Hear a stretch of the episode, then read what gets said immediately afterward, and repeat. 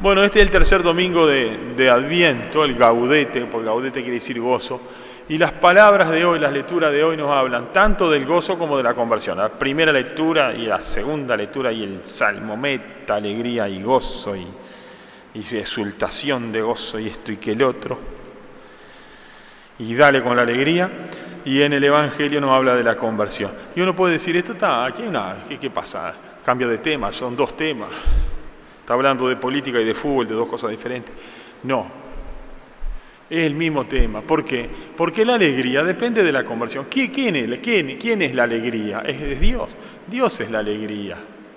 Y, para uno vivir en, bueno, felicidad, hablemos de plenitud de vida, porque la felicidad, la palabra felicidad es muy confusa, o vida eterna, como la define Jesucristo. Ah, para, tener plenitud de vida, la plenitud de vida nos la da Dios. ¿Quién nos la da? No nos da ni el dinero, ni, ni, los placeres sexuales, ni, la fama, ni nada de eso. Nos la da Dios. Y para acceder a Dios, ¿cómo accedemos? A través de la conversión. A través de la conversión. Por eso, eh, eh, hablar de alegría y de hablar de conversión es hablar de un solo tema, o, o hablar de dos temas muy íntimos muy cercano. Quien se convierte accede a la alegría, quien no se convierte no accede a nada. Eh, estamos preparándonos para la Navidad. Y celebrar la Navidad, ¿qué es?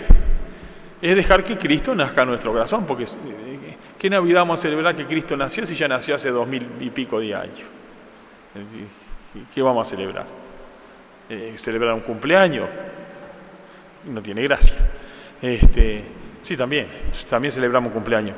Pero eh, celebrar la Navidad es que, es, que, es que nazca en mí, es hacer que nazca en mí este año un poquito más que el año pasado. Porque nacer, nacer para todo el mundo ya nació. O sea que verdaderamente celebrar la Navidad es mucho más que la fiestita del pan dulce y el asadito. Y, es hacer que Cristo nazca en mí. Y, y bueno, adentro de mi corazón. Y el encuentro con Dios es en mi corazón, este, este acercamiento a Dios, esta Navidad, este nacimiento es adentro de mi corazón. Y bueno, pero eh, ¿cómo se hace para que Cristo nazca en mí? Si, yo dijera, eh, Cristo, vayan a buscar a Cristo que está ahí en Boulevard Artiga y Boulevard España. Entonces alguien que no es del barrio me podría decir, bueno, pues que salgo para allá. Y me dice, no, no, salga para allá. explícame las cuadras. Explícame por dónde tengo que ir a Boulevard Artiga, Boulevard España, que yo no soy del barrio.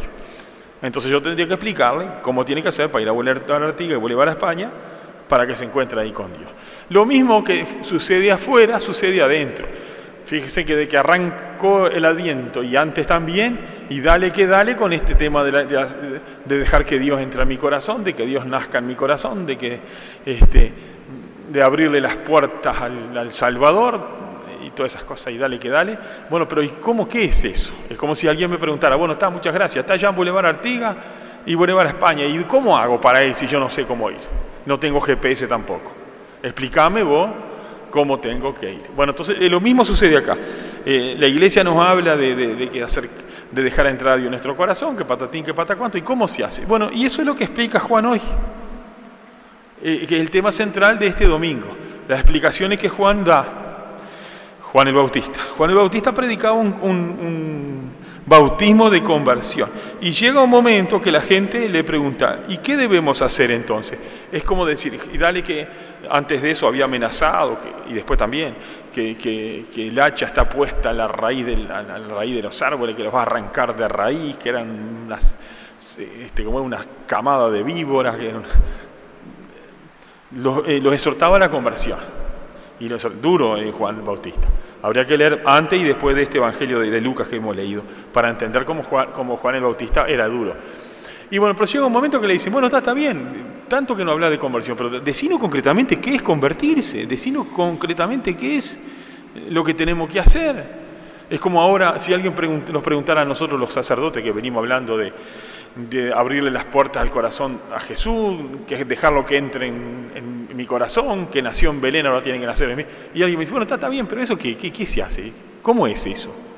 O como si alguien preguntara, si está ya en Boulevard Artigas y Boulevard España, ¿cómo se hace? Decime las cuadras que tengo que agarrar. Y tiene razón. Bueno, entonces aquí, aquí vienen las explicaciones de Juan el Bautista, que como decía es lo central, estas enseñanzas son lo central de este domingo. Le dice, el que tenga dos túnicas, de una al que no tiene, y el que tenga que comer, haga otro tanto. O sea, no está hablando de la generosidad, no está hablando del desprendimiento, no está hablando del anti-egoísmo, no está hablando de la anti-ambición. Todos queremos acumular y acumular. Y, y, bueno, y si este año tenemos el doble de tal cosa, la computadora el doble de linda y de rápida que era el año pasado, mejor, estamos todos contentísimos. Y si cambiamos el auto y tenemos un auto más bueno, todos queremos acumular, todos queremos tener más. Nos hace felices las cosas materiales también, cómo no. Una felicidad falsa, pero una cierta felicidad nos da.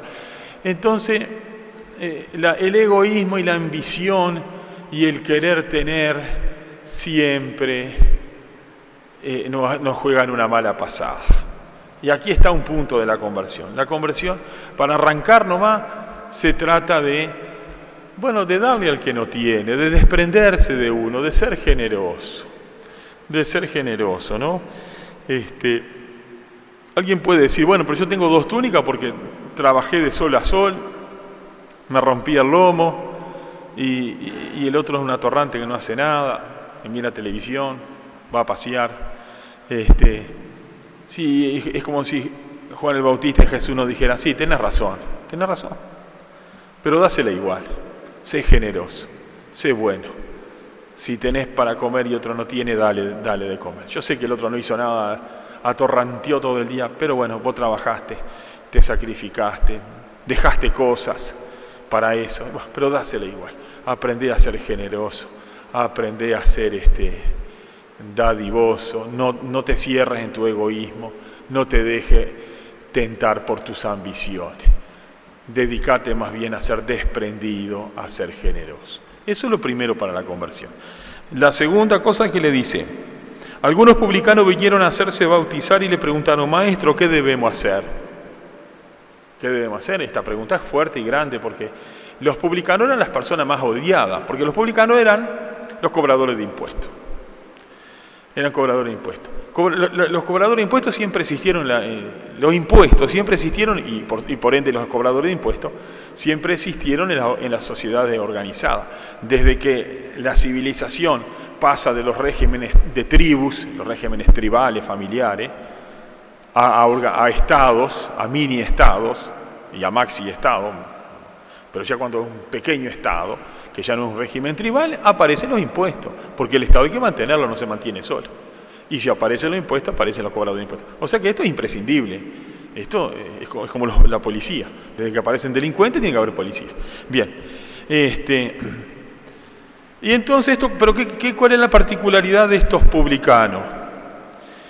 Que los publicanos eran cobradores de impuestos, pero tenían el, ejército, cobraban para Roma, y tenían el ejército romano, los soldados romanos que lo, defendían, lo protegían y lo apoyaban.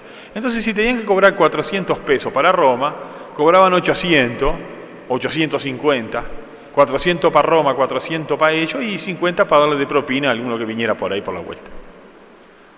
Y eran gente sumamente odiada. Tal odiado que cuando alguien quería ofender a alguien, lo peor, lo más bajo que, se consideraba en, la cultura judía, era que si, era mujer era decirle prostituta, y si era varón era decirle cobrador de impuestos. ¿Eh? Este, cobrador de impuestos y las prostitutas es lo más bajo moralmente. Y esta gente se ve que, bueno, que también tenía cierta inquietud espiritual y le preguntan a Juan, ¿qué tenemos que hacer? Y Juan le dice, le dice bien claro, no exijan más de lo estipulado. Eh, cobren, si tenés que cobrar 400, no cobre 850, cobra 400. O, el 400 para Roma y tu comisión, 450 o 500 pesos, lo que te corresponda de comisión y nada más. No, no robes, cobra lo que tenés que cobrar, mantenete con eso, ¿verdad? No, no seas corrupto y que no te deje ganar por la ambición. Sé justo, pensá en el, cobrado, en la persona que le estás cobrando, que tiene una familia, que tiene un trabajo, que trabajó, que laburó, como, que laburó como un esclavo para conseguirse la plata y vos venías a sacarle el doble. No, tenés esa sensibilidad hacia el otro. Tenés esa sensibilidad hacia el otro. Bueno, después vienen los soldados. Y más o menos la respuesta es la misma. A su vez, unos soldados le preguntaron, ¿nosotros qué debemos hacer? Los soldados en aquella época, digamos, militares y policías eran todo más o menos la misma cosa, no es como ahora que está dividido el Ministerio de Defensa y el Ministerio del Interior. Este, entonces, los soldados también era un poco la misma historia de los cobradores de impuestos. Tenían el poder de las armas y, y dice, no extorsionen a nadie, no hagan falsas denuncias y conténtense con su sueldo sean felices con el sueldo. Claro, ellos tenían su sueldo, pero pasaba un buen vecino ahí, como hacen con, Simón de Sirene, que pasaba por venía del campo, cuando decían, vení para acá. Jesús se cae, en vez de levantarlo ellos, agarran a este pobre desgraciado y llévalo vos, llévale vos la cruz. Bueno, esto también, no tenían, no le alcanzaba fin de mes, no llegaban a fin de mes y entonces eh, extorsionaban a la gente. Y otra vez le vuelve a, ver, hablar Juan de la honradez ellos tenían el poder eh, este, eh, de las armas, le hablan de ser honrado, les hablan de ser sensible, no extorsionen a nadie, eh, tengan amor por el otro, no piense solamente en tu bolsillo, pensá en el, otro, en el otro hombre, en la otra mujer, déjala que viva también su vida, ten ese grado de sensibilidad, cambia el corazón. Y bueno, y esto, como ven acá, eh, hay, una palabra que no aparece, pero es el común denominador de los publicanos y de los, y de los, de los soldados, que es este, la corrupción. Hoy en términos modernos se habla de corrupción. Este, y eso de, acá le decimos viveza criolla. Este, eso de, lo tenemos todo. Cada uno de nosotros tendría que buscar su paralelo. Yo tendría que buscar mi paralelo de los publicanos y buscar mi paralelo de los soldados.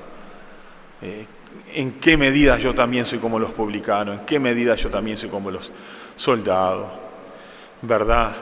Este, ¿En qué medida soy como la gente común que piensa, y que somos gente común, este, que, pensamos más en, acumular, en darle rienda suelta a nuestras ambiciones, en crecer? Y no, no nos preocupamos tanto por ser generoso, por ser dadivoso, este, por vencer nuestro egoísmo, por vencer este, nuestras ambiciones, nuestro deseo de querer. Bueno, esto, este es el tema central, ¿verdad? Porque, como decía, eh, a Jesús, Jesús va a nacer o quiere nacer en nuestro corazón. En esta Navidad tenemos que encontrarnos con Jesús. No lo vamos a encontrar en Boulevard Artiga y Boulevard España. Lo vamos a encontrar dentro de nosotros. Y, no, no, es siendo, no es caminando las cuadras que son de acá ahí a, a Boulevard Artiga y Boulevard a España. Las cuadras las tenemos que caminar adentro de nosotros. Y las cuadras son estas, esta que nos muestra Juan, este, este llamado a la conversión. Y entonces sí, desde la conversión a la plenitud de vida. Y ahí sí, ahí sí, entonces nos damos cuenta que las, las tres lecturas anteriores, el, del profeta Isaías, el Salmo y la carta a San Pablo no son exageradas, porque uno las lee y ni, los carnavaleros tienen tanta alegría como tienen esta lectura. Este, pero no, no son exageradas, no, serán, no es alegría de pronto de globo y matraca, pero es una alegría en el, profunda en el corazón, una alegría, como dice Jesús, que nadie les podrá quitar. Así que bueno, vamos a pedirle al Señor que podamos crecer en estas cosas, que podamos hacer estas cuadras este caminito que, que San Juan Bautista le decía a, los, a la gente común, a los publicanos y a los soldados, que la podamos hacer nosotros, descubramos cuál es nuestro equivalente, la hagamos nosotros y entonces sí va a ser una buena Navidad, una feliz Navidad porque Jesús va a estar naciendo en nuestro corazón.